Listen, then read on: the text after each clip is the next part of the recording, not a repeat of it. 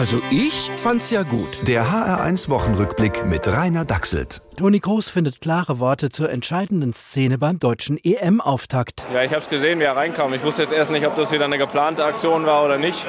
Aber gut sah es nicht aus. Ein Gleitschirmflieger, der nicht Gleitschirm fliegen kann. Greenpeace fällt zurück in den Rumpelaktivismus. Die Lösung? Später in diesem Wochenrückblick. Bleiben Sie dran. Ja, alte deutsche Untugenden und Probleme kamen auch beim Spiel danach zum Vorschein. Guck mal, wir haben den Ball.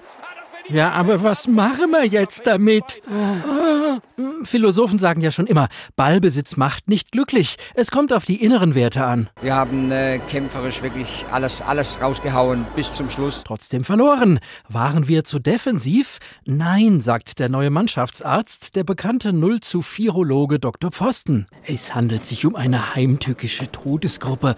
Modelle haben präzise vorhergesagt, dass die Franzosen uns 30 Tore reinmachen, wenn wir die Abwehrmaßnahmen lockern. Insofern hat die Eindämmungsstrategie 29 Tore verhindert. Ein großer Erfolg. Gegen Portugal dürfen wir jetzt das Erreichte nicht gefährden. Denn da stürmt die Supermutante Ronaldo.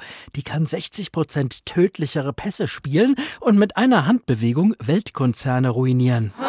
Ja, Ronaldo stellt bei der Pressekonferenz zwei Colaflaschen weg und schon stürzt der Aktienkurs von Cola in die Tiefe. Greenpeace? Aufgepasst, den müsst ihr engagieren. Der lässt einmal kurz vor der Kamera einen VW-Zündschlüssel in den Papierkorb fallen und schon ist der Verbrennungsmotor Geschichte. Yeah! Und nun zum Traumpaar der Woche.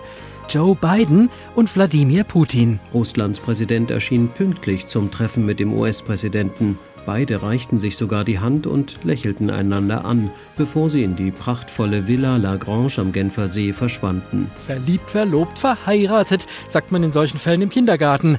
Ach, dass wir das noch erleben dürfen. Also ich find's rührend. Der HR1 Wochenrückblick mit Rainer Dachselt. Auch als Podcast auf hr1.de.